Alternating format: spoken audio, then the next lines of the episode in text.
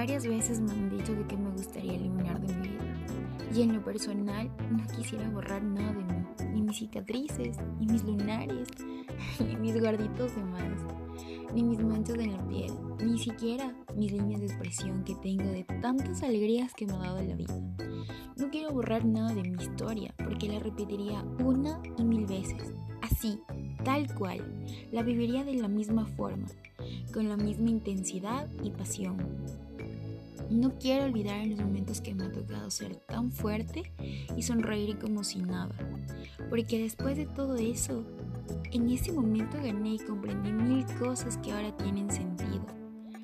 No quiero borrar a ninguna persona, pues cada una de ellas llegó para enseñarme un valor. No quiero borrar nada, yo quiero seguir escribiendo en las hojas de mi libro.